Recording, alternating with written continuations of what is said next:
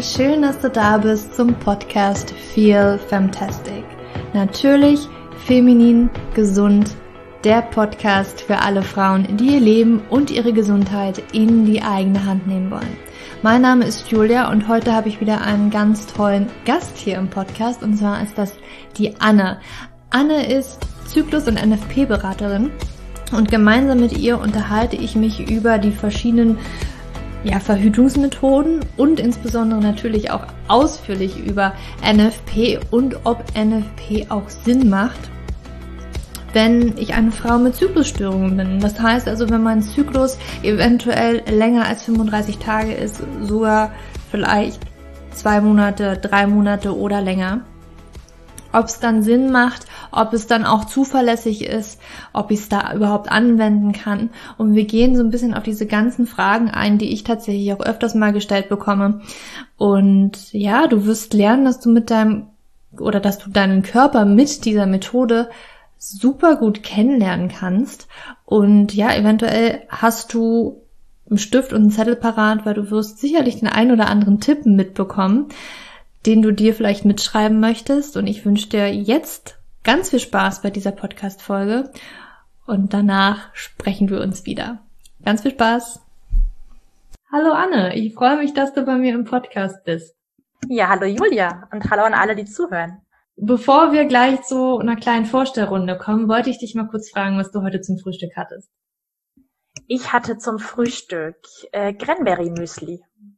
Mm. Tatsächlich. Mit äh, Hafermilch. Sehr lecker. ja. ja, jetzt erzähl gerne mal ein bisschen mehr über dich. Also für alle nochmal, du bist ja NFP-Beraterin und vielleicht, ähm, ja, wie bist du dann dazu gekommen? Und was machst du so den ganzen Tag als NFP-Beraterin? Ja, gerne. Also ich bin Anne. Ich bin Zykluscoach und eben Beraterin für NFP. Ähm, und zwar für eine ganz konkrete Methode, nämlich für NFP nach Sensiplan. Ähm, ich würde es vielleicht einfach einmal so ein bisschen einordnen, weil diese Begriffe oft für Verwirrung sorgen. Ähm, und das kurz erklären, was es eigentlich ist, nämlich NFP ist im Grunde der Oberbegriff für natürliche Methoden. Und das sind also alles Methoden, die ohne Hormone auskommen, die keine Barrieren verwenden, wie jetzt Kondome zum Beispiel, und die nicht dauerhaft im Körper bleiben, wie die Kupfervarianten. Ähm, und alles, was da noch übrig ist, so der Rest quasi, das ist im Grunde alles NFP. Und ja, so wie es auch ganz verschiedene Pillen gibt zum Beispiel, gibt es eben auch verschiedene natürliche Methoden, die alle auf einem ähnlichen Prinzip beruhen, nämlich die unfruchtbaren und fruchtbaren Tage zu bestimmen im Zyklus. Mhm. Wir sind ja nicht an jedem Tag im, im Zyklus fruchtbar, sondern nur in einem ganz bestimmten Zeitraum, nämlich am Tag des Eisprungs selbst und so ungefähr fünf Tage vorher, weil Spermien im weiblichen Körper überleben können und auf die Eizelle warten können quasi. Deshalb ergibt sich daraus dieses fruchtbare Fenster und das einzugrenzen ist das Prinzip aller natürlichen Methoden. So. Wie sie das machen, ist unterschiedlich. Und daher ist auch die, Sicherheit sehr unterschiedlich. Da gibt es also Varianten, die den Eisprung berechnen. Und an diesem Wort merkt man schon, dass das oft einfach nicht sehr gut funktioniert, weil wir eben Menschen und keine Maschinen sind und wir mit Rechnen ähm, da einfach oft an die Grenzen kommen. Das geht schon im regelmäßigen Zyklus tatsächlich nicht besonders gut, weil auch da sich der Eisprung verschieben kann. Aber gerade bei Frauen mit unregelmäßigeren, längeren Zyklen ist es einfach vollkommen aussichtslos. Ähm, und NFP nach Sensiplan, was ich also ähm, berate oder wofür ich Beraterin bin, ist eine Methode, die diese fruchtbaren Tage bestimmt ähm, anhand der Körperzeichen. Man kann sich einfach vorstellen, dass das, was im Zyklus unsichtbar passiert, ähm, wie also dieses hormonelle System, was da ja abläuft, was wir nicht sehen können, dass sich das aber auswirkt auf bestimmte Zeichen unseres Körpers, die wir wahrnehmen können. Wenn wir also gelernt haben, diese Körperzeichen zu erkennen, dann ähm, können wir den Eisprung anhand dieser Körperzeichen in jedem Zyklus ganz konkret bestimmen, und zwar egal, wann er auftritt ganz unabhängig davon, wie lang der Zyklus ist oder wie lange der Zyklus vorher war, sondern wirklich konkret für jeden einzelnen Zyklus. Und das ist die große Stärke dieser Methode, deswegen ist die so sicher. Ähm, und das, da gibt es ein Regelwerk dazu, wie, wie man diese Methode eben anwenden muss, wie man diese Körperzeichen überhaupt wahrnimmt und dann auch, wie, wie man sie auswerten kann. Und dafür bin ich Beraterin. Das heißt, ich mache dazu ähm, Kurse, die ich, in denen ich eben erkläre, wie das alles funktioniert Und ich mache Zyklusworkshops für Frauen, die einfach verstehen möchten, was da eigentlich in ihrem Körper so vor sich geht und die diese Vorgänge besser verstehen wollen und einfach auch erkennen wollen, was sie, wie sie das nutzen können, also wie sich diese Zyklusphasen auf ihr Leben auswirken. Denn wir sind ja als Frauen nun mal zyklische Wesen und haben diese hormonellen Prozesse und Schwankungen und ähm, ja, das beeinflusst uns einfach auch ganz stark. Wir sind oft ähm, verschieden gelaunt in, in, den Zyklusphasen. Wir haben mehr Energie oder weniger Lust oder ähm, ja, das sind einfach Dinge, die da passieren. Und wenn man das weiß, finde ich, kann man dann besser umgehen und kann das einfach in sein Leben integrieren und ähm, ja, so mehr mit sich im Einklang leben, finde ich. Und ja, das mache ich, ähm, weil ich es sehr schön finde, sich dessen bewusst zu sein und weil ich merke, dass es eben viele Frauen gibt, die das eigentlich sehr spannend finden, aber keinen Zugang finden. Mhm. Weil wir, ja, finde ich, auch in diesem Bereich leider sehr wenig aufgeklärt werden, weil wir sehr wenig wissen über unseren Zyklus. Und mir hat es selber sehr, sehr gut getan, dieses Wissen zu entdecken. Ich hatte die Pille genommen eine Zeit lang und gehört zu den Frauen, die die Nebenwirkungen hatten und es auch bemerkt haben während der Einnahme, dass sie Nebenwirkungen haben. Und ähm, ja, dachte dann irgendwie, es muss was anderes geben. Es kommt mir seltsam vor oder nicht richtig vor, mhm. mir jeden Tag ähm, Hormone äh, einzuschmeißen und ähm, nur zur Verhütung in Anführungszeichen. Und ich bin dann über NFP gestolpert und fand das auf Anhieb irgendwie logisch und einleuchtend und bin jetzt seit zwölf Jahren schon Anwenderin der Methode. Und ja, weil ich selber damals einfach gemerkt habe, dass es eben sehr unbekannt ist und dass meine Freundinnen alle vollkommen entsetzt waren und gesagt haben, oh Gott, du wirst sofort schwanger, ähm, habe ich dann irgendwann gemerkt, dass ich dieses Wissen, was mich einfach sehr bereichert hat, gerne weitergeben möchte und da anderen Frauen eben helfen möchte, zu, ja, diese Methode einfach kennenzulernen und eben als Option oder als Alternative für sich zu finden. Hm. Ja, total spannend. Ich finde das eigentlich, also was du auch sagst, und dass wir das überhaupt nicht lernen. Ich habe gerade so die Idee gehabt, es müsste es eigentlich im Schulunterricht geben, oder? Was genau im Körper da vor sich geht. Also diese genauen Abläufe lernt man nicht. Klar, man lernt irgendwie oder man kriegt irgendwie mit, weiß nicht, hatte ich das überhaupt im Biounterricht, äh, dass man mal wirklich die Menstruation bespricht? Ich weiß es gar nicht, bin aber der Meinung, dass wir das überhaupt nicht besprechen im Schulunterricht und das ist eigentlich so schade, weil wir komplett planlos sind, was da in unserem Körper vor sich geht. Und deswegen ist es umso schöner, dass es da jemanden gibt wie dich, der uns das mal so richtig ausführlich erklärt und ähm, auch aufzeigt, was es so für Möglichkeiten gibt. Um, ja, das glaube ich auch. Und wie du sagst, es müsste in der Schule erklärt werden, das glaube ich auch. Weil Nichtwissen macht Unsicherheit. Mhm. Und genau das passiert ja. Ich erlebe wirklich viele Mädchen, die sich total schämen für ihre Periode, die Angst davor haben, die Periode zu bekommen, äh, weil sie eigentlich gar nicht wissen, warum sie da überhaupt bluten. Und das mhm. ist so schade, weil natürlich kann man, kann man das lästig finden und man, es gibt Frauen, die Schmerzen haben und so weiter. Aber letztlich gehört es ja zu uns. Mhm. Und man kann natürlich den Zyklus ausschalten, mit der Pille zum Beispiel. Aber die wenigsten Frauen machen das ja ihr Leben lang. Das heißt, irgendwann kommt der Punkt, an dem dieser der Zyklus zurückkommt in unser Leben und wir damit irgendwie leben müssen. Und mhm. ich glaube, es geht leichter, wenn man sich einfach auskennt und Bescheid weiß. Ja, ja. Es ist auch als vor allen Dingen Jugendliche, ne, wo es ja gerade auch anfängt, kann ich mich jetzt nur so dran erinnern. Klar, man kommt eingetrichtert, um Gottes Willen bloß verhüten, bloß nicht schwanger werden und dann die Option Pille und Kondom. Mhm. Vielleicht genau. kannst du uns mal ganz kurz aufklären, was es dann eigentlich noch so für Möglichkeiten gibt. Wie können wir dann noch verhüten? Ja, gerne. Genau, also im Bereich der hormonellen Methoden gibt es ja neben der Pille auch noch diverse andere ähm, Methoden. Also alles, was mit Hormonen funktioniert, das beruht auf dem gleichen Wirkprinzip. Das finde ich wichtig zu wissen, weil man oft so hört, naja, es gibt ja die Hormonspirale, die ist in der Gebärmutter und die wirkt dann lokal. Ähm, wenn man versteht, wie der Zyklus funktioniert und wie Hormone verhütend wirken, dann versteht man auch, dass das ein Ding der Unmöglichkeit ist. Mhm. Also alle hormonellen Methoden, sei es Spirale, sei es Ring, sei es Pille, sei es Pflaster oder was auch immer, wirken immer systemisch und müssen immer systemisch wirken, denn der Steuerprozess unseres Zyklus ist im Gehirn verankert. So, das heißt, im Gehirn, an der Hirnanhangsdrüse, müssen diese Hormonersatzstoffe, die das ja sind, andocken und Signale senden, dass eben der natürliche Zyklus lahmgelegt werden soll und es keine Eireifung geben darf. Das heißt also, das ist die eine ähm, Variante, dass eben diese hormonellen Methoden so wirken, dass sie den Zyklus einfach ausschalten. Die nicht hormonellen Methoden wirken auf unterschiedliche Art und Weise. Da gibt es zum Beispiel die Kupfervarianten, die in der Gebärmutter eingesetzt werden. Das sind im Moment haben wir Spirale, Kette und Ball. Das sind die drei Varianten, die es da gibt. Ähm, die sind, sitzen alle in der Gebärmutter und geben Kupferionen ab. Durch diese Kupferionen verdickt sich der, der Schleimfropf am Gebärmutterhals, sodass erstens keine Spermien in die Gebärmutter gelangen können und dann in die Eileiter weiter könnten Richtung Eizelle. Ähm, und zweitens wird das Milieu in der Gebärmutter oder die Schleimhaut in der Gebärmutter ähm, nicht gut aufgebaut, sodass keine Einnistung möglich ist. Das sind also die Kupfervarianten. Dann gibt's die Barrieremethoden. Das sind Kondom, Diaphragma, ähm, Femidom, also das Frauenkondom. Die funktionieren nach dem Prinzip, dass sie eine Barriere errichten zwischen Spermien und Eizelle. Ähm, also entweder am Penis, wie das Kondom, oder in der Gebärmutter. Das heißt, dass es einfach eine, eine mechanische Barriere gibt und keine Spermien an die Eizelle kommen können.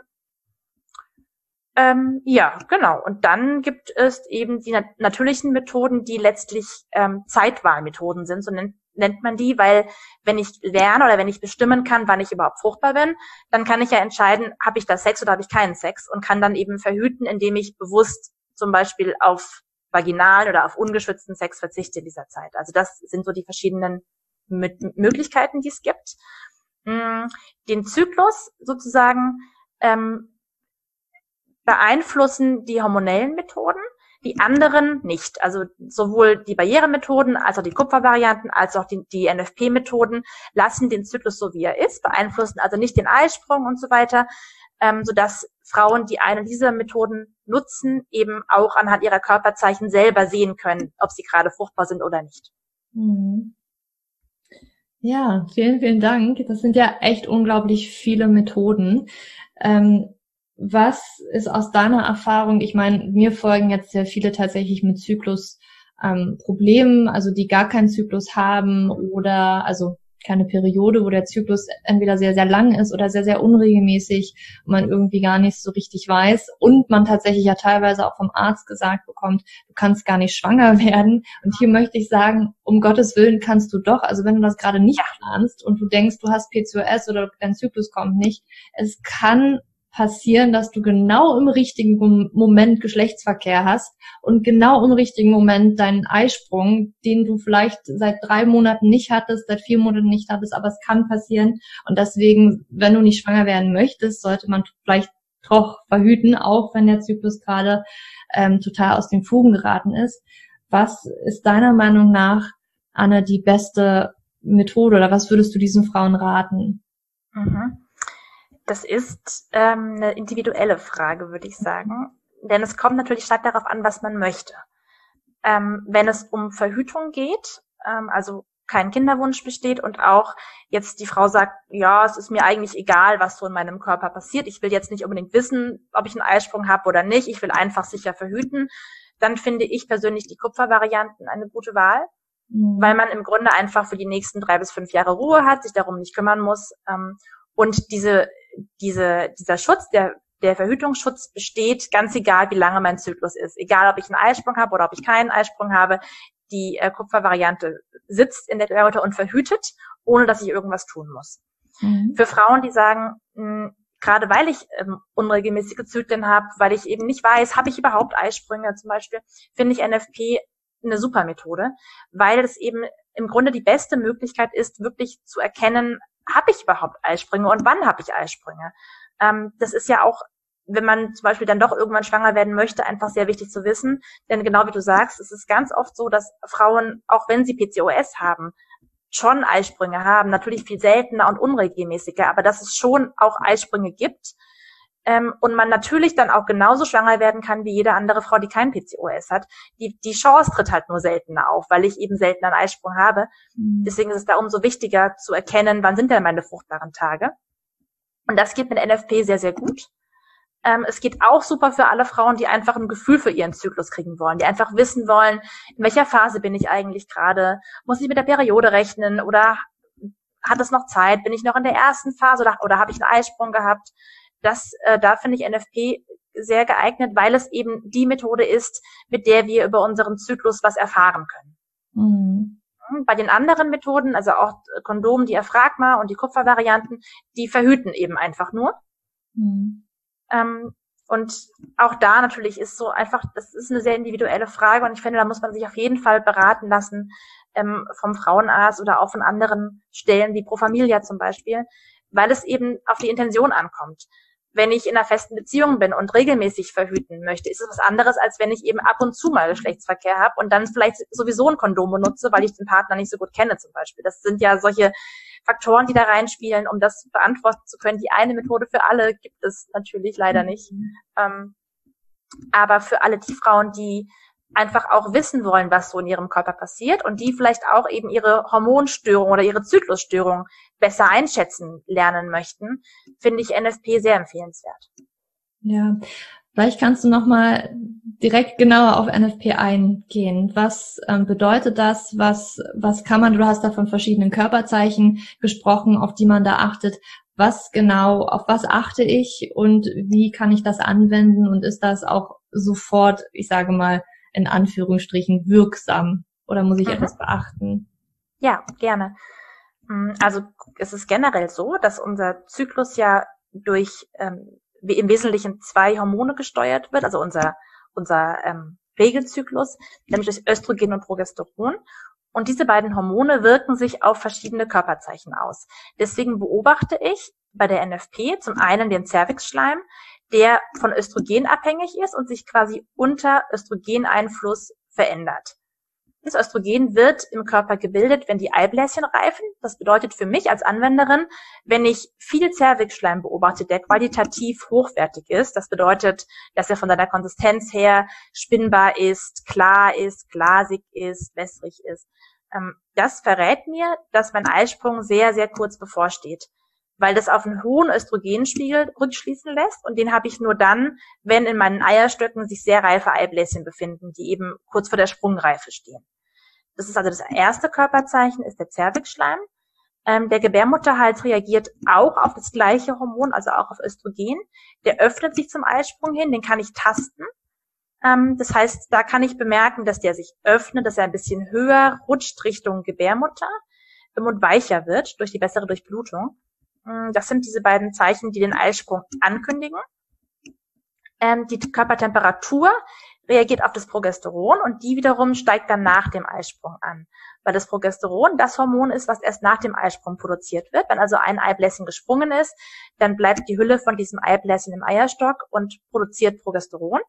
Und das Progesteron wiederum erhö erhöht die Körpertemperatur. Wenn ich also meine Basaltemperatur, das ist die Ruhetemperatur, wenn ich die also jeden Morgen messe, dann kann ich am Verlauf dieser Temperaturkurve erkennen, dass mein Eisprung stattgefunden hat, weil ich diesen Anstieg eben im Temperaturverlauf erkennen kann. So, das sind die beiden Körperzeichen aller Kürze oder diese drei Körperzeichen. Das sind die Körperzeichen, die verlässlich und bei jeder Frau beobachtet werden können und die mir wirklich ganz, ganz sicher einen Eisprung anzeigen. Daneben gibt es Körperzeichen, die von Frau zu Frau verschieden sind und die individuell auftreten können. Dazu gehören zum Beispiel Mittelschmerz. Das ist dieser Schmerz, den manche Frauen um den Eisprung herum spüren. Das kann sein äh, schmerzende, spannende Brüste zum Beispiel, eher vor der Periode dann. Das können Veränderungen sein, die die Stimmung betreffen, die Laune, die Energie, die Lust auf Sex. Ähm, das können, kann das Hautbild sein. Also das hat jede Frau auch so ihre eigenen Zeichen, die sie im Laufe des Zyklus erkennen kann. Die dienen jetzt nicht dazu, den Eisprung sicher auszuwerten. Also ich kann jetzt eher was sagen, ach, ich habe Pickel bekommen, das heißt, ich bekomme meine Tage, ich bin unfruchtbar. Das geht nicht. Aber es hilft mir als Anwenderin trotzdem einfach, ähm, ja, so einen ganzheitlichen Blick zu haben auf meinen Körper und eben mich kennenzulernen und einfach zu sehen, wie reagiert denn mein Körper, welche Zeichen schickt er mir jeden Zyklus wieder aufs Neue und die sichern mich einfach ab in meiner Auswertung. Mhm. So, genau. Ich finde das auch total spannend, den Körper auf solche Art und Weise kennenzulernen. Ich mache das ja auch seit ein paar Monaten, dass ich wirklich meine Temperatur messe. Ähm, ich habe davor auch immer schon auf den Cervixschleim tatsächlich geachtet und es hat mir schon immer so die Anzeichen gegeben. Aber ich habe ähm, dann auch mit der Temperatur angefangen.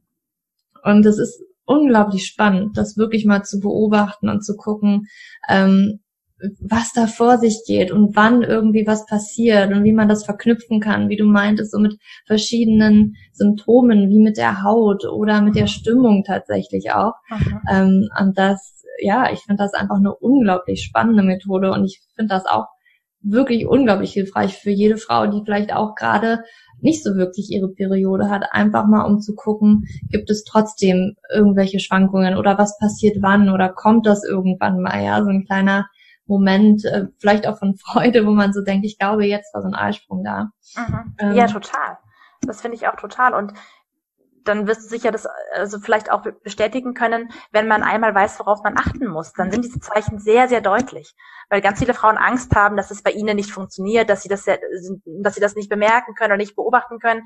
Ähm, und meine Erfahrung ist eigentlich, das zeigt uns der Körper sehr deutlich an. Wir haben nur nicht richtig gelernt, darauf zu hören. Wir wissen halt einfach nicht, was passiert und worauf wir achten müssen. Wenn Frauen es einmal gelernt haben, dann sagen sie ganz oft, ach, das ist das. Ach so. Ja, das wusste ich nicht. Ja. Ähm, und das finde ich eigentlich sehr, sehr schön, dass man schon merkt, wenn wir mal erklärt bekommen, richtig, worauf wir eigentlich achten sollen, dann sind diese Körperzeichen gar nicht so leise, sondern eigentlich sehr, sehr deutlich und gut wahrnehmbar. Ja. ja. Mm, ich kann mich noch ganz gut an den ersten Zyklus erinnern, den ich äh, mit, auch mit der Basaltemperatur aufgenommen habe. Und da fällt mir spontan ein, was kann man dann zum Beispiel auch falsch machen bei dieser Methode oder worauf sollte man halt wirklich achten, wenn man diese Methode anwendet? Mhm. Also das aller, allerwichtigste ist, dass man Lust hat, seinen Körper kennenzulernen, dass man da keine Scheu vor hat, wirklich. Das ist tatsächlich für mich die Grundvoraussetzung. Ähm, ganz, ganz viele Frauen haben Bedenken, wie zum Beispiel, dass sie einen regelmäßigen Zyklus eben bräuchten oder dass sie immer zur selben Zeit die Temperatur messen müssen oder einen unregelmäßig, also keinen unregelmäßigen Tagesablauf haben dürfen. Das sind alles Sachen, ähm, die stimmen gar nicht, sondern das geht prima. Die NFP ist eine sehr flexible Methode, die sich dem Alltag anpasst. Was man aber wirklich braucht, ist eben, ja, die Lust, das auch auszuprobieren und sich darauf einzulassen und eben die Regeln zu lernen. Das ist wirklich das Herzstück der Methode. Es reicht nicht einfach zu sagen, ja, ich habe da so ein Gefühl, ich spüre meinen Eisprung. Das kann man machen, wenn man einfach damit leben könnte, dass es schief geht. Wenn man sicher verhüten möchte, ist es einfach natürlich, ja, keine gute Idee. Das ist wie Fahren ohne Führerschein. Ähm, ich würde jeder Frau raten, sich damit zu beschäftigen, die Methode zu verstehen, denn ich persönlich finde, wenn man versteht, was man da eigentlich tut, dann fällt auch die Anwendung viel, viel leichter. Dann äh, kann man einfach besser, ja, ähm, verfolgen, was man da eigentlich tut, wenn man eben einmal gelernt hat, warum man das eigentlich macht, was da im Körper passiert und warum diese Prozesse so sind und wie die sich äußern und die Regeln zu lernen. Da gibt es verschiedene Möglichkeiten. Man kann das selber anhand der, der Bücher machen, die es dazu gibt. Man kann dazu einen Kurs besuchen bei mir oder meinen Kolleginnen, aber das zu lernen und sich damit zu beschäftigen, ist das Allerwichtigste. Mhm. Ähm, und dann ergeben sich eigentlich alle Fragen von selbst, weil man eben entweder die Fragen sich selber beantworten kann oder weil man eben in einem Kurs ist und die Beraterin fragen kann. Ähm, das ist eigentlich für den Start, finde ich, ja, die beste Möglichkeit, um wirklich von Anfang an sicher zu sein. Und deine Frage war ja auch, ob es wirksam ist von Anfang an. Sicher verhüten kann man von Anfang an mit der Methode. Der Perlendex ist ja, liegt ja bei 0,4. Das ist also wirklich vergleichbar mit der Pille. Das ist eine sehr, sehr hohe Sicherheit. Und der ist in Studien ermittelt worden, die wirklich mit Anfängerinnen durchgeführt wurden. Also nicht mit Frauen, die schon ihren Körper irgendwie super gut kennen und viele Jahre NFP machen, sondern von Frauen, die im allerersten Zyklus angefangen haben mit der Methode ähm, die allerdings, das muss man schon dazu sagen, ein, einen Einführungskurs besucht haben bei einer Beraterin, also die wirklich eine gute Einführung hatten ähm, und die Methode richtig gelernt haben. Und ja, dann ähm, gilt ab dem ersten Zyklus diese hohe Sicherheit, wenn man eben die Regeln richtig anwendet. Falsch machen kann man dann tatsächlich wenig, wenn man ja ähm, ja jemanden hat, der es einem erklärt oder eben sich selber die Regeln beigebracht hat. Äh, von dem her falsch machen wäre jetzt für mich sowas wie einfach mal anfangen und es irgendwie mal so gucken. Ähm, das, ja, würde ich nicht empfehlen. Ansonsten ähm, gibt es natürlich viele Dinge, die man beachten soll, zum, zum richtigen Messen, zum richtigen Zervixschleim beobachten und so weiter.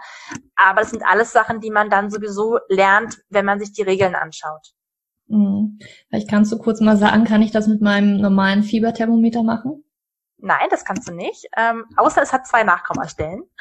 Ähm, genau, also wir können Was wir nicht brauchen, ist irgendein abgefahrenes, fancy Thermometer mit irgendwelchen Extras. Das kann man machen, muss man aber nicht. Es reicht wirklich ein ganz, ganz einfaches. Es muss aber zwei Nachkommastellen haben, wenn man gern digital messen möchte. Ansonsten geht auch ein analoges Thermometer. Äh, da ist mittlerweile kein Quecksilber mehr drin, so wie das früher war, ähm, sondern Gallium, aber das Prinzip ist das gleiche. Es hat also so eine Messsäule, die, die steigt und die man nach dem Messen wieder runterschütteln muss. Ähm, das ist genauso möglich und da kosten so die günstigsten Modelle irgendwie sechs, sieben Euro in der Apotheke. Die reichen. Wie gesagt, mhm. also solange es eben für die Messung der Basaltemperatur geeignet ist und das heißt eben, es ist entweder analog oder digital und hat zwei Nachkommastellen. Solange das gegeben ist, äh, kann man einfach jedes, jedes Modell benutzen, was man auf dem Markt bekommt. Ja, ich glaube, meins hat 12 Euro gekostet oder ja. so. Also ja, durchaus genau. machbar ist digital, piept aber leider. Ja, das tun sie leider fast alle. Das ist echt. Aber am Wochenende blöd. tatsächlich ein bisschen für meinen Freund, naja, manchmal nicht so schön. Hört er das sehr? Ähm, ich glaube einmal, ich glaube, da lag er aber sehr nah an mir dran. das da war nicht so gut gelaunt danach, du. Ui, ui, ui. Ai, ai, ai. Ja, das sind so diese, das sind diese kleinen Dinge im Beziehungsalltag mit NFP. Das stimmt tatsächlich, ja. Ähm, was ich auch oft gefragt bekomme, ähm, ich bin natürlich keine NFP-Beraterin, aber ich lade auch schon gerne mal in meinem Coaching dazu ein, äh, den Körper besser zu beobachten und vielleicht auch mal ne, anzufangen mit der Körpertemperatur und Cervixschleim vor allen Dingen, mhm. weil das für mich ganz, ganz einfache Dinge sind, worauf man mal achten kann. Ähm, nun kommen aber wirklich die vielen Bedenken. Du hast das vorhin schon so ein bisschen angedeutet, ein bisschen, ja, ich sag mal, aus dem Raum geschaffen. Aber lass uns doch gerne noch mal kurz darauf eingehen, wie sieht's denn aus? Muss ich immer zur gleichen Zeit die Temperatur messen? Ähm, wo, oder worauf kommt es da an? Ein klares Nein. Also zur gleichen Zeit messen muss man nicht. Ähm, es ist tatsächlich so, dass die allermeisten Frauen aus meiner Erfahrung heraus ein bestimmtes Zeitfenster haben, in dem sie problemlos messen können, ohne dass es irgendeine Störung verursacht ihrer Temperatur. Es gibt Frauen, die sind sehr messzeitenabhängig. Die sehen also auch, wenn sie statt um sechs um sieben messen zum Beispiel. Ähm, aber die allermeisten Frauen können das, können das locker machen, ohne dass es irgendeinen Einfluss hat. Mhm. Man darf auch ausschlafen am Wochenende, man darf auch auf eine Party gehen und Alkohol trinken, das ist alles in Ordnung, weil die Methode soll sich dem Leben anpassen und nicht ähm, das Leben der Methode. Insofern, das kann man alles machen. Wenn es so ist, dass man hinterher eine Kurve hat, die sehr zackig ist und sehr viele Störungen nach oben, also höhere Messwerte durch Faktoren wie späteres Messen oder längeres Schlafen oder sowas, dann äh, kann man ausklammern Mhm. Also man darf solche Werte in der Kurve haben, das ist nicht schlimm. Man kann die dann anhand von Regeln ausklammern, dann werden sie einfach nicht berücksichtigt. Ähm, das passiert aber tatsächlich, finde ich, gar nicht so häufig, wie man denkt, weil eben die meisten Frauen eigentlich auch mit ähm, späteren Messzeiten ganz gut auswerten können. Mhm. Und da finde ich einfach wichtig zu sehen, diese Kurve muss hinterher keine, keinen Schönheitspreis gewinnen. Also es soll nicht, es muss auch keine Gerade sein, die sozusagen ähm, ja, Temperaturwerte hat, die sich nur minimal äh, hoch und runter bewegen, sondern das ist äh, die Kurve eines lebendigen Menschen. Und man darf sehen, dass der Mensch ein Leben hat und dass da Dinge passieren, die auch unsere Temperatur einfach durcheinander bringen. Das ist völlig in Ordnung. Man muss halt damit umgehen können. Mhm. Also man muss eben wissen, okay, ich kann Werte ausklammern oder ähm, man muss sozusagen ähm, wissen, dass eben dieses Temperaturniveau schwanken darf. Solange man einen Eisprung auswerten kann, ist alles in Ordnung. Mhm. Ja. Ich konnte tatsächlich auch bei meinem ersten Zyklus, als ich das gemacht habe, nicht so viel sehen, ähm, mhm. weil ich habe schon festgestellt, also bei mir ist das sehr auch, also wenn ich, ich stehe für gewöhnlich ich so um sechs und wenn das halt um acht ist oder so oder ein bisschen später, dann hat das schon echt einen großen Einfluss gehabt und man konnte mhm. mehr so richtig ablesen. Deswegen versuche ich das auch ähm, wirklich, eine Stunde ist okay, aber ich glaube, sobald es bei mir auch darüber geht, ähm, dann geht's nicht mehr so wirklich. Mhm. Aber das ist interessant, dass du das sagst. Und ähm, ja, ich finde auch spannend, was ich so ein bisschen auch beobachtet habe tatsächlich. Da kann man noch viel mehr von ablesen. Zum Beispiel sehe ich auch, wenn ich wenn ich irgendwie mal ein bisschen mehr Stress habe, dann sehe ich mhm. ähm, wie das auch tatsächlich auch die Schilddrüse dann ja beeinflussen könnte, ja. weil Körpertemperatur, das ist natürlich auch ein Zeichen, wie ist denn der Stoffwechsel gerade und das wird natürlich von der Schilddrüse beeinflusst und ist man im Stress, das kann so wirklich so dramatisch sich auf den auf die Körpertemperatur auswirken und das das sieht man auch. Also die, der Zyklus war trotzdem normal, sage ich mal so, aber Aha. an der Körpertemperatur sieht man gerade so ein bisschen, was da los ist. Und das finde ich auch schon interessant, nochmal zu sehen, so zu sehen, okay, dieser Zyklus, meine, meine Basaltemperatur ist in der Regel ein bisschen niedriger, als es davor oder danach der Fall war. Total spannend. Also ja, der Wahnsinn, ja. wenn man alles sehen kann. Hast du noch andere Dinge, die man äh, so mal ganz abgesehen vom Zyklus irgendwie mal feststellen könnte mit dieser Temperatur? Oder ist dir da mal was aufgefallen? Oder gibt es da was, was, was du weißt? Über den Temperaturverlauf, meinst du? Ja, oder generell mit dieser Methode. Also ich fand das zum Beispiel, ja. Das war für mich so ein Aha-Moment, so oh, total spannend. Ich kann tatsächlich sehen, wie Stress meine, auch meine Schilddrüse beeinflussen mhm. kann und meinen Stoffwechsel ja. beeinflussen kann, ja. Ja, das sehe ich auch überhaupt auch andersrum. Also man kann auch an der Temperatur zum Beispiel erkennen, überhaupt auf die Idee kommen, mal die Schilddrüse checken zu lassen, wenn man zum Beispiel sehr tiefe Temperaturen hat. Das muss nicht heißen, dass dann, dass die Schilddrüse ein Problem aber es kann darauf hindeuten, dass so Frauen, die so 35,9, 36,0, 36,2, also sehr tiefe Ruhetemperaturen haben, kann zum Beispiel ein Hinweis darauf sein, dass die Schilddrüse mal gecheckt gehört. Ähm, was man auch an der Temperatur erkennen kann, sind Zyklusstörungen im Sinne von, ähm, ist die zweite Zyklusphase lang genug? Also wenn wir zwischen Eisprung und, und, Menstruation weniger als zehn Tage haben, dann sprechen wir von einer Progesteronschwäche. Das heißt also, der Körper bildet zu wenig Progesteron.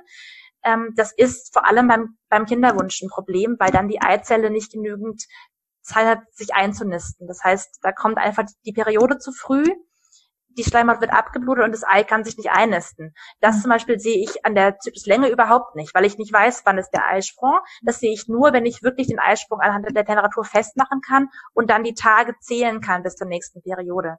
Das zum Beispiel kann man prima feststellen. Andersrum kann man auch prima sehen, ob man schwanger ist oder nicht, denn sobald ist es quasi hormonell bedingt nicht möglich, dass diese zweite Phase ab Eisprung länger als 18 Tage dauert. Mhm. Wenn ich also NFP mache und mein Temperaturmesser, dann kann ich mir jeden Schwangerschaftstest sparen, denn dann weiß ich spätestens ab Tag 19, ich bin schwanger zum Beispiel, weil die Temperatur andernfalls wieder absinken würde. Also in einem normalen Zyklus ohne Schwangerschaft ähm, steigt sie eben an nach dem Eisprung, bleibt dann konstant oben, in der Hochlage nennen wir das, und sinkt dann zur, zur Periode wieder ab. Das heißt mhm. also, viele Frauen nutzen das zum Beispiel, um, um erkennen zu können, ah, okay, ich bekomme heute oder morgen meine Tage, meine Temperatur ist schon abgestürzt und geht wieder runter quasi in die, in die Tieflage zurück. Das heißt, meine Periode kommt jetzt. In der Schwangerschaft bleibt sie oben. Das heißt, auch daran erkenne ich zum Beispiel sehr gut, ähm, ob ich schwanger bin oder nicht. Ähm, genau, das sind solche Dinge, die man an der Temperatur gut ablesen kann. Ähm, und natürlich eben ja, also Zyklusstörungen im Sinne von, ich kann sehen, ob die Phase nach dem Eisprung lang genug ist. Ich kann aber eben auch sehen, wie die erste Zyklusphase sich verhält. Denn hm, ich erkenne ja den Eisprung anhand der, der Temperatur des, des Anstiegs. Ich kann also auch sehen, ist die erste Zyklusphase vier Wochen lang oder acht Wochen oder zwölf Tage. Das sehe ich auch nicht, wenn ich halt nur die Länge betrachte quasi. Mhm. Ähm, ja, also insofern liefert die Temperatur einfach auch viele diagnostische Hinweise, wenn es darum geht, eben Zyklusstörungen aufzuspüren und zu gucken, wo das Problem jetzt eigentlich genau liegt. Mhm. Wie du hast gerade schon, okay, weniger als zehn Tage, also die zweite Zyklushälfte, weniger als zehn Tage und mehr als 18 Tage kann sie eigentlich nicht dauern. Also was ist dann so der der Regelwert, sage ich mal so, ist es wirklich 10 bis 18 Tage, kann die, kann die zweite Zyklushälfte sein oder gibt es da noch ähm, andere Werte, andere Längen?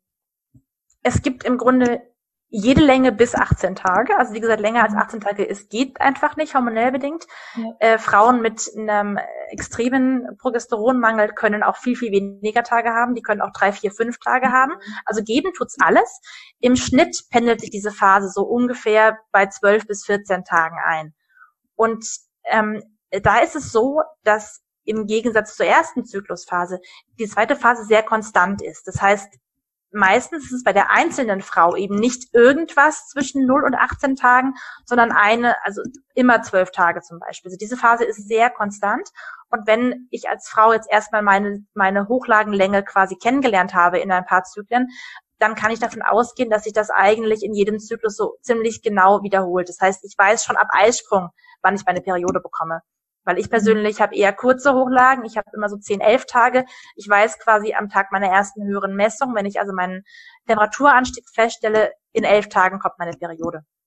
Mhm. Das heißt, da, genau, also es ist, ähm, es sind verschiedene Längen möglich, aber es ist bei der einzelnen Frau meistens sehr konstant. Ja, spannend. Ich mhm. habe das auch nochmal, um auf die Temperatur und zum Beispiel Stoffwechsel, Schilddrüse zurückzukommen. Ähm, ich habe das auch, also es war am letzten so vorm Launch meines E-Books, dieser Zyklus, da habe ich gesehen, also ich mir auch ein bisschen Sorgen gemacht, weil ich tatsächlich äh, um die 36,0 mal 35,9 noch was hatte. Mhm. dachte, was ist denn jetzt los? Das ist auf einmal so tief, war das für gewöhnlich, also die, sagen wir mal, in der ersten Zyklushälfte, in der zweiten waren es dann, keine Ahnung, 36,3 noch was, ähm, trotzdem noch ein bisschen niedrig, weil das eigentlich meine Basaltemperatur in der ersten Zyklushälfte schon bei 36,3 noch was ist. Ähm, in der Regel. Und das war schon, ja, da war ich, glaube ein bisschen gestresst. Ja, ja, erstaunlich, ja. Andersrum fällt mir jetzt gerade ein, ich habe vor ein paar Jahren nur eine kleine Operation gehabt, so eine Bauchspiegelung ja. und musste dann äh, über Nacht im Krankenhaus bleiben und am nächsten Morgen kam die Schwester, um äh, mich für die Entlassung zu untersuchen und hat auch Fieber gemessen und ich hatte 37,3. Mhm. Und das war ein größeres Problem, weil das nämlich bedeutet hat für diese Schwester, dass ich ähm, ja meine Temperatur erhöht ist und ich nicht entlassen werden durfte, weil das ja darauf hinweisen könnte, dass irgendetwas nicht in Ordnung ist. Ähm, ich war da in der Hochlage und ich habe in der Hochlage als Ruhetemperatur locker 37,0, 37,1. Das heißt, für mich war irgendwie um halb elf im Krankenhaus äh, dass dieser gemessene Wert von 37,3 total normal. Ich wusste, das ist was, das ist vollkommen normal. Ich habe auf gar keinen Fall Fieber.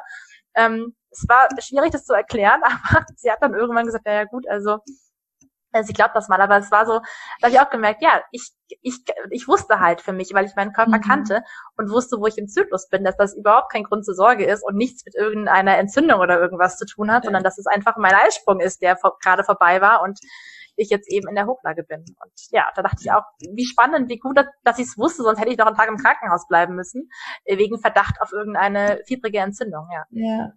Oh, das ist genial, wirklich genial. Ja. Was ist denn, wenn ich mal einen Tag vergesse? Kein Problem. Auch dann kein Problem. Es ist letztlich genauso wie ein Tag, den du hinterher nicht werten kannst, weil der Wert gestört ist. Das mhm. ist also auch sowas, wenn Frauen zum Beispiel nach einer Weile wissen, dass sie ähm, nach viel Alkohol einen sehr gestörten Temperaturwert bekommen, dann, dann sagen die manchmal auch, okay, ich messe jetzt einfach gar nicht mehr. Wenn ich auf einer Party war und ich weiß sowieso schon, ich habe so viel getrunken und oder war spät im Bett oder irgendwas und weiß sowieso schon, mein Wert wird morgen durch die Decke gehen und total gestört sein, dann messe ich einfach nicht. Das kann man machen, weil ob man jetzt den Wert ausklammert oder ob der Wert einfach gar nicht da ist, spielt hinterher keine Rolle. Ist also gar kein Problem. Das Einzige, was passiert, mit weniger Werten verschiebt sich die Auswertung nach hinten, möglicherweise. Also wenn ich jetzt Richtung Eisprung gehe und mir dann Werte fehlen, dann muss ich halt länger warten, bis ich wieder Werte habe, mit denen ich auswerten kann. Mhm. Was also passiert ist, ich verliere im schlimmsten Fall ein oder zwei Tage, die ich dann eben erst später diesen Zyklus auswerten kann und von Unfruchtbarkeit ausgehen kann. Das ändert aber an der Sicherheit nichts. Es ist nur für die Anwendung quasi in diesem einen Zyklus dann halt nicht so praktikabel, weil ich weniger unfruchtbare Tage erhalte. Mhm. Ja. Okay, danke dir dafür. Gibt es noch irgendwas, was du bei NFP unbedingt ähm, erwähnen möchtest?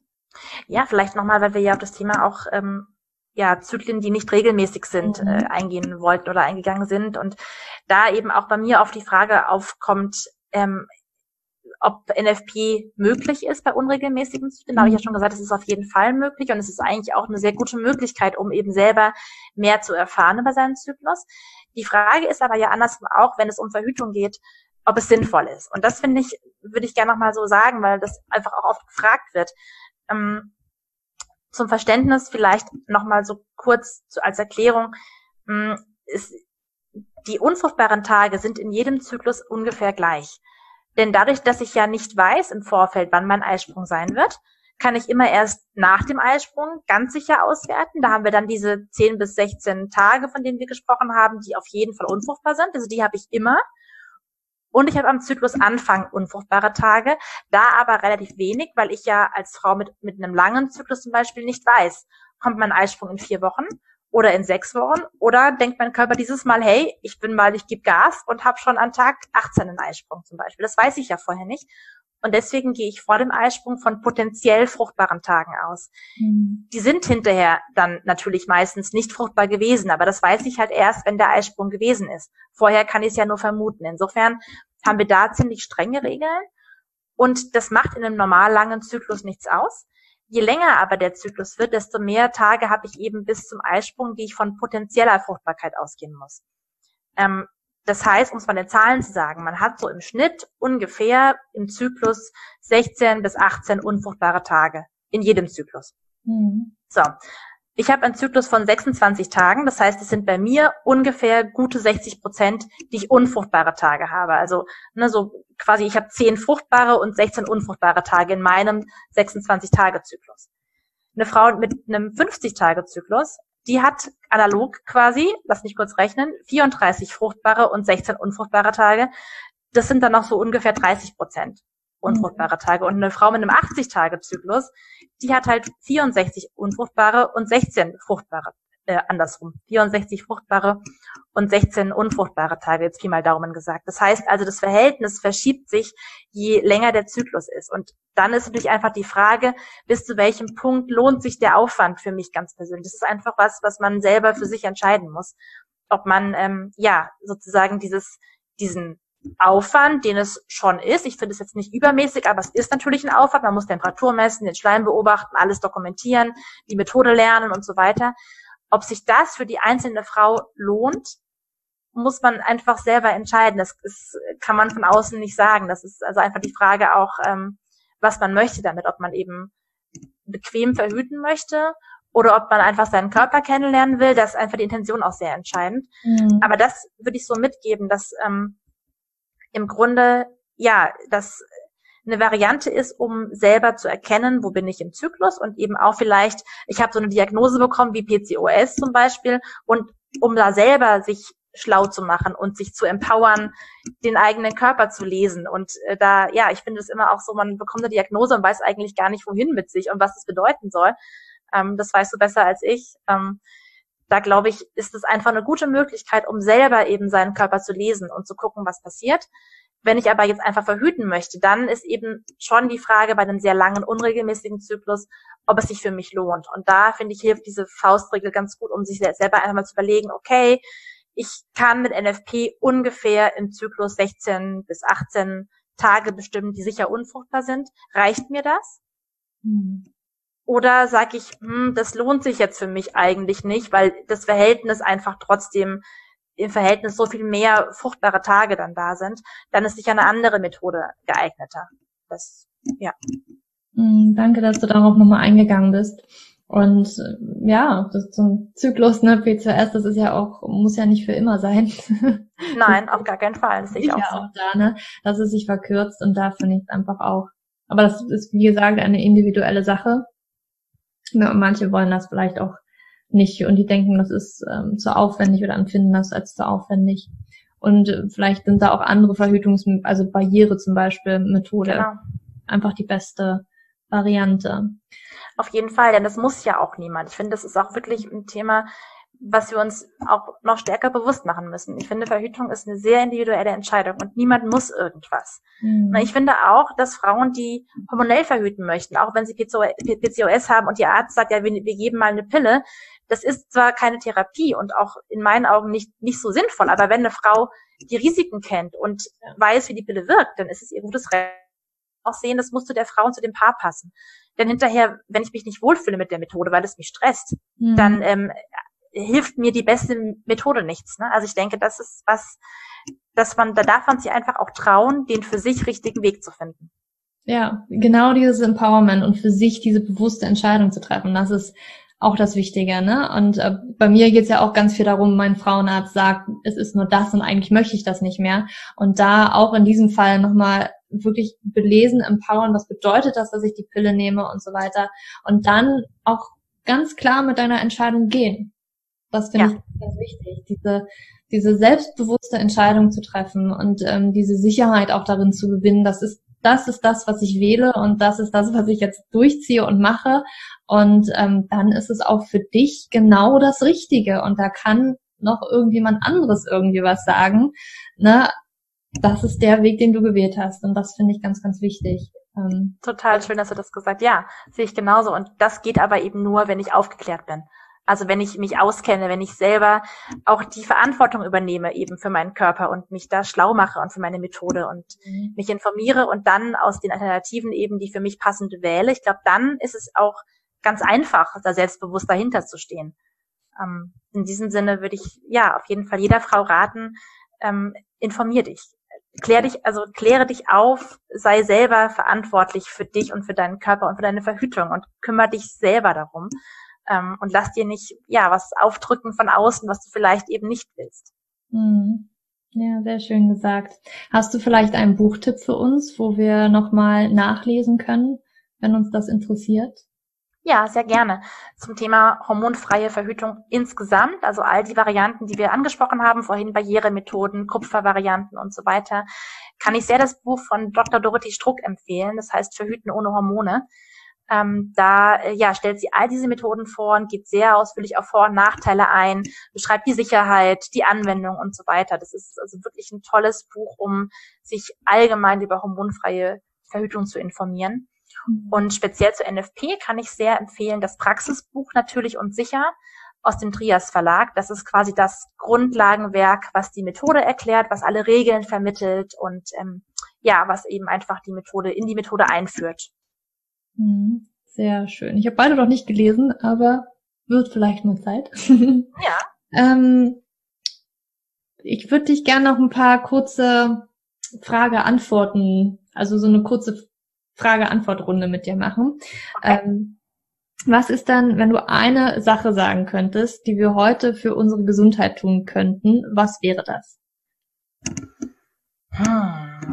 Sich fünf Minuten Bewusstsein nehmen, sich hinsetzen, kein Handy, keine andere Ablenkung und sich ganz bewusst ähm, vornehmen, nichts zu machen und sich zu entspannen, also Stress zu reduzieren, durch vielleicht tiefe Atmung in den Bauch oder einfach ja die Gedanken mal fließen lassen und ähm, ja eben mal aus dem Alltag kurz aussteigen und sich wirklich nur auf sich zu konzentrieren. Finde ich so wichtig und schön, dass du sagst, weil ich auch ganz oft feststelle, dass wir heutzutage gar nichts mehr also nichts, nichts tun können, dass wir immer irgendwas tun müssen, zumindest ein Buch lesen oder einen Podcast hören oder Fernseh gucken und ähm, einfach mal nichts tun ist einfach mal die beste Option für zwischendurch. Und ja. finde ich ganz schön, dass du das sagst. Gibt es dann eine Sache, die wir für ein erfüllteres Leben tun können? Mm, ja, ich glaube, auch da sind wir ganz schnell bei den eigenen Bedürfnissen, weil mhm aus meiner Erfahrung heraus ist es schon so, dass wir uns dann erfüllt fühlen, wenn wir bei uns sind, wenn wir im Einklang mit dem leben, was wir wollen für unser Leben. Und das muss nicht das sein, was andere wollen oder was andere für das Richtige halten. Und ich glaube, es ist ein riesiger Schritt, sich selbst einzugestehen, was habe ich überhaupt für Bedürfnisse? Was ist mir wichtig für mein Leben? Welche Werte habe ich für mein Leben? Das sind große Fragen, aber ich glaube, es lohnt sich, da hinzuhören auf sich. Denn ähm, ich glaube, um wirklich erfüllt zu leben, müssen wir uns dieser Werte und dieser Wünsche, die wir haben, bewusst sein ähm, und es dann irgendwie schaffen, diese ganzen anderen externen Einflüsse eben auch mal außen vor zu lassen und ja, bei uns zu bleiben. Hell yes, gut, dass du das sagst. Und es ja. ist so schwer, mir geht es auch so, es ist verdammt schwer, ähm, weil halt diese Einflüsse sind ja überall. Ne? Es ist ja in den sozialen Medien, in, in, in unserem Umfeld, jeder hat irgendwie Ideen und Vorstellungen, wie wir zu leben haben, was gut ist, was gesund ist, wie man sich ernähren soll, was auch immer. Und es ist, finde ich, unglaublich schwer, da rauszuhören, was ist denn für mich persönlich wichtig. Mhm. Ja. Da lassen wir uns sehr viel und oft beeinflussen und da wirklich hinzuhören, was der eigene Körper, was die eigene Seele braucht. Ja. Schön, dass du das gesagt hast. Mm, eine Sache, die wir für mehr Weiblichkeit tun können. Oh, unseren Zyklus kennenlernen. Ja. Das finde ich echt, ich finde, dass es einen riesen, riesen Effekt hat für die eigene Weiblichkeit, weil mh, mm, wir ja schon oft, also ich glaube, wir sind an vielen Stellen mit Weiblichkeitsbildern in Berührung, die uns gar nicht bewusst sind. so diese Vorstellungen, wie sich Frauen zu verhalten haben, wie Frauen sind, das sind, glaube ich, sehr, sehr starke Bilder, die sehr präsent sind bei uns, ohne dass wir uns dessen richtig bewusst sind. Mm, zum Beispiel Frauen, die ähm, ja im Job erfolgreich sind, die oft den Hinterkopf haben, sie müssen halt ihren Mann stehen und sie müssen sich auch irgendwie da durchboxen und so. Und ich glaube, dass mehr Weiblichkeit oder Anerkennen der eigenen Weiblichkeit ein ganz wichtiger Schritt ist, um auch zu sich zu kommen, denn wir sind Frauen und keine Männer. Und wir dürfen auch Frauen sein. Und ich glaube, das hat zu tun mit die Menstruation annehmen und sich und ne, so das Mindset dazu, also nicht sagen, oh, ich habe meine Tage, es ist ätzend, weil ich Schmerzen habe, sondern zu versuchen, das anzunehmen und auch vielleicht mal nachzuspüren, warum habe ich denn Schmerzen? Mhm. Woher kommen die? Was ist da vielleicht nicht in, in Ordnung in meinem Körper? Und ich glaube, ähm, diese, diese feinen Balancen im Körper aufzuspüren und da mal reinzuhören, ist ein ganz großer Schritt für mehr Weiblichkeit. Mhm. Ich finde es auch schön, was du gesagt hast, sich mal anzuschauen oder wirklich mal hinzuschauen, ähm, was sind dann so die, die Rollen, Frauenrollenbilder in meiner Familie oder wo ich immer hingucke und das denke, dass das muss ich so annehmen oder das ist so. Ähm, das habe ich tatsächlich mal festgestellt für mich. Ich habe an in meiner Familie gibt es unglaubliche Powerfrauen, sage ich mal so, die ähm, ja immer stark sind, ja und ich habe halt ne, in meinem Leben gab es so Höhen und Tiefen und ich habe immer gedacht, ich muss unglaublich stark sein und darf zum Beispiel nicht über Gefühle reden. Und das mal zu hinterfragen und mir das mal bewusst zu machen, was ich da angenommen habe oder ne, das, das muss noch nicht mal so gelebt sein, sondern ich habe das einfach für mich so interpretiert. Und das war für mich so ein Game Changer, wo ich so ein bisschen mehr Weichheit reinbringen konnte an das, ähm, ja, es war unglaublich toll, mir so ein Bewusstsein dafür zu, zu schaffen. Und das, das glaube ich, wie gut, dass du das geschafft hast. Ja. ein, ähm, ich habe häufig mit Frauen zu tun, die NFP bei mir lernen und ähm, unter der Pille unter Libido-Verlust litten. Also die einfach unter der Pille keine Lust auf Sex hatten. Und ähm, da finde ich nämlich auch greifen diese Vorstellungen ganz extrem, weil die sind oft sehr verunsichert, diese Frauen, weil sie halt sagen, boah, ich bin mit meinem Freund glücklich, aber ich habe einfach keine Lust auf den, ich will keinen Sex mit dem haben. Und das verunsichert äh, Frauen extrem ist klar, weil es auch die Beziehungen natürlich belastet und so. Und da ähm, merke ich ganz oft, das ist sowas, so ein Punkt, da fällt es uns sehr, sehr schwer oder da fällt es vielen Frauen sehr schwer, ähm, sich als Frau zu fühlen, wenn sie eben, ja, wenn diese Komponente Sexualität nicht erfüllt ist, weil das so diese Rolle ist, die sie in der Beziehung irgendwie einnehmen, dass sie ja da halt auch für sorgen müssen, dass es ein erfülltes Sexualleben gibt. Und wie sehr das belastet, wenn man eben das eigentlich gerne möchte, aber einfach die Lust darauf nicht da ist. Das erlebe ich ganz häufig und ich glaube auch da ähm, fehlen uns so die Ansprechpartner und die die Aufklärung darüber, dass eben das einfach unter der Pille zum Beispiel eine bekannte Nebenwirkung ist und nichts mit der Frau oder nichts mit ihrem Wert als Frau zu tun hat. Ja, schön, dass du das sagst. Ich glaube, das ist nochmal ein Thema wert für eine ganze Podcast-Folge. Ja, das habe ich auch gerade beim Reden gedacht. ja, gibt es dann ähm, etwas, was wir für dich tun können? Hm, was ihr für mich tun könnt. Ähm, ja, ich würde mir wünschen, dass wir Frauen uns gegenseitig mehr unterstützen, ähm, mehr gemeinsam kämpfen als gegeneinander. Ich finde, das ist ja, wir sind, wir haben alle so verschiedene Stärken und äh, Qualitäten und ich fände es unglaublich schön, wenn wir das schaffen würden, davon zu profitieren gegenseitig ähm, und ja, uns nicht klein, sondern größer und größer machen würden gegenseitig. Oh, schön, ja. Das, das, das bringt's auch wirklich. Mhm. Diese Erfahrung habe ich gemacht. Ähm, weg von diesem Wettbewerbsmodus, was übrigens auch sehr männlich ist, wenn man das so in, in Qualitäten wieder betrachtet und hin zur Gemeinschaft und sich wirklich unterstützen und sich gegenseitig pushen und daraus kann, also da kommt viel mehr zurück zu dir selber, das du vielleicht gar nicht erwartet hast. Ähm, und das finde ich sehr schön, dass du das sagst. Ähm, wo können wir dich dann finden, wenn wir gerne unseren Körper kennenlernen wollen, wenn wir uns für NFP interessieren, für unseren Zyklus interessieren? Wo finden wir dich und wie können wir deine Unterstützung in Anspruch nehmen? Ihr findet mich ähm, auf meiner Homepage, das ist www.hormonfrei-verhüten.de.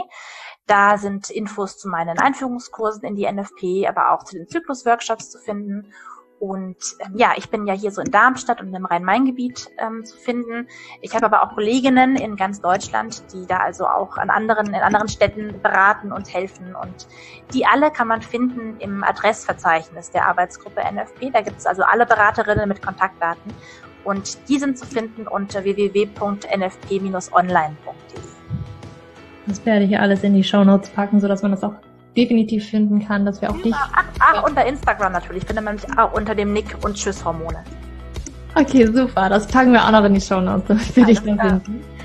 Mm, hast du noch ein paar abschließende Worte? Möchtest du noch irgendetwas sagen, was du vielleicht, was ich nicht gefragt habe oder was du noch unbedingt uns mit auf den Weg geben möchtest? Ich finde, du hast ganz tolle Fragen gestellt und ich habe sicher ähm, alles gesagt, aber vielleicht nochmal, um es so noch einmal rauszuheben, ich finde, das Allerwichtigste ist wirklich, ähm, sich trauen, sich auf sich selber und auf seinen Körper zu verlassen. Das ist so was Wertvolles, was ähm, ja einfach im ganzen Leben hilft. Ich merke das total. Ich bin, wie gesagt, seit zwölf Jahren NFB-Anwenderin und dieses Körpergefühl, was ich dadurch erreicht habe, das ist so was Wertvolles. Was habe ich in so vielen Bereichen meines Lebens schon gespürt, wie sehr mir das hilft, dass ich so ein großes Vertrauen in mich und in meinen Körper habe. Und ich wünsche das einfach jeder Frau und jedem Mädchen, ähm, sich so als Frau zu fühlen, weil das einfach was Wunderbares ist. Hm, hört sich traumhaft an. Danke, dass du das nochmal gesagt hast. Und wirklich vielen, vielen Dank für das wundervolle Gespräch und für die Einblicke in NFP und Verhütung und wie wir unseren Zyklus auch tatsächlich besser kennenlernen können. Und tausend Dank dafür, liebe Anne. Sehr gerne. Ich danke dir für die Einladung und fürs Zuhören.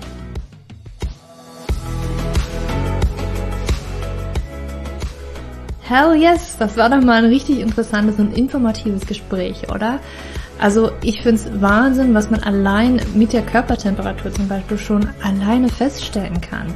Wie der Körper da so ein bisschen funktioniert und was es für Hinweise geben kann, wie unsere Hormone gerade irgendwie, auf welchem Stand die sind und kann tatsächlich Hinweise geben, was gerade los ist in unserem Körper. Und ich hoffe, dass du für dich aus dieser Podcast-Folge ganz viel mitnehmen konntest und eventuell sogar jetzt noch mehr darüber nachdenkst, äh, dir ein Basalthermometer zuzulegen und mal anfängst, die Körpertemperatur zu messen, weil man damit einfach wunderbar den Körper kennenlernen kann. Und das kann ich dir wirklich, wirklich nur ans Herz legen deinen Körper näher kennenzulernen und für dich rauszufinden, was für dich funktioniert.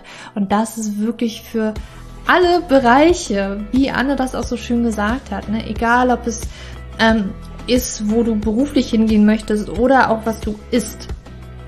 Und hier, wenn wir beim Thema Essen sind, in meinem E-Book, klar gebe ich dir Hinweise, was man eventuell mal weglassen könnte und was man mal ausprobieren könnte, aber letztendlich wirst du im E-Book feststellen, dass es immer wieder auf deines, dein ganz individuelles Bedürfnis drauf ankommt.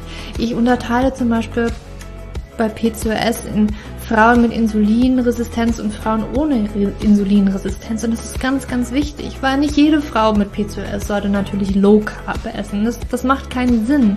Damit kannst du dir eventuell, wenn du so der Stresstyp bist und deswegen PCOS hast, total nach hinten losgehen und alles nochmal viel, viel schlimmer machen. Und darauf kommt es an, dass du mit deinen Körper dahingehend auch ein bisschen besser kennenlernst. Wo du mein E-Book, deinen PCOS Ernährungsguide findest, das findest du in den Show Notes, das packe ich dir alles rein. Und natürlich alle anderen Links ähm, auch zur Anne und zum NFP Beratung, alles in den Show Notes, da kannst du es finden.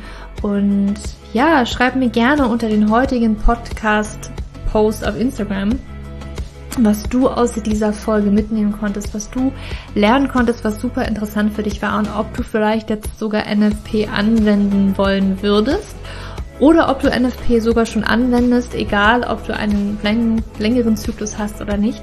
Lass es mich wissen, ich bin ganz gespannt und freue mich auf den Austausch. Und jetzt wünsche ich dir noch einen wunderschönen Tag oder Abend oder gute Nacht, wann immer du diesen Podcast hörst. Und für dich umarmt, deine Julia.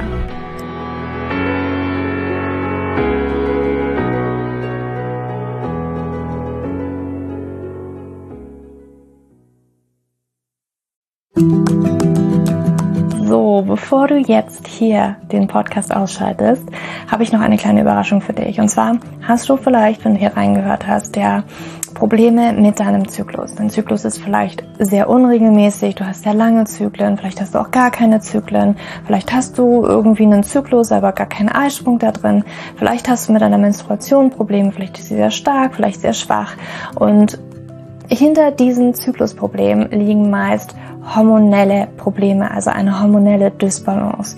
Und ich habe herausgefunden, dass es meist vier Haupthormon-Dysbalancen gibt.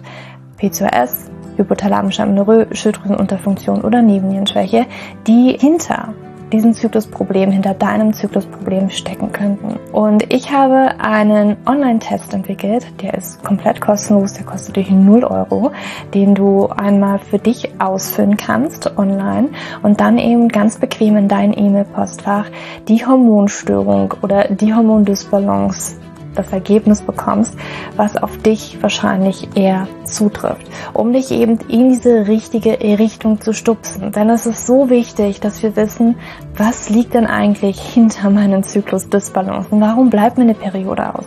Die Ursachen können so unterschiedlich sein, aber je nachdem, was wirklich die Ursache ist, dürfen wir auch immer ein bisschen anders daran gehen. Ja, das heißt, wenn ich PCOS habe, dann äh, bringt mir nicht so viel, wenn ich hypothalamische Amenorrhoe Dinge tue, ja, oder wenn ich eine hypothalamische Amenorrhoe Dinge tue, können die Dinge, die ich bei P2S immer lese, die ich machen sollte, einfach meine Zyklusstörung, ja, oder den Zyklus einfach noch mehr in diesen nicht funktionalen Bereich drücken, ja, weil das einfach nicht die richtige Herangehensweise ist. Und deswegen habe ich diesen Zyklustest entwickelt, damit du für dich wirklich mal in die richtige Richtung gestupst wirst und da wirklich nochmal intensiver reingehen kannst und dass du endlich mal ähm, ein besseres Gefühl dafür hast, worum geht's ja eigentlich bei mir? Ja, warum, worum geht's dir eigentlich? Warum ist mein Zyklus vielleicht nicht gerade so rund? Und ja, das findest du auf meiner Website juliaschulz.net slash Zyklus-Test. Oder du gehst einfach auf die Startseite meiner Website, ähm, da einfach auf den Hormontest klicken. Und wie gesagt, der kostet dich wirklich 0 Euro. Du kriegst das Ergebnis ganz easy peasy in deinem Mailpostfach. Und das ist einfach ein gratis Angebot von mir für dich, damit du einfach ein bisschen besser in die richtige Richtung gelenkt werden kannst, weil ich weiß ganz persönlich, wie es ist, wenn man alles Mögliche versucht, aber eben nicht die richtigen Dinge und man einfach nirgendwo ankommt und landet und der Zyklus einfach nicht besser wird, sondern irgendwie gefühlt immer nur schlimmer. Deswegen schau da rein, juliaschulz.net slash Zyklus-Test und ähm, ich schreibe es dir auch nochmal in die Show Notes und ich freue mich, wenn du da einmal vorbeischaust und für dich diesen Test ja, einfach mal machst und für dich ein bisschen mehr in die richtige Richtung gestupst wirst.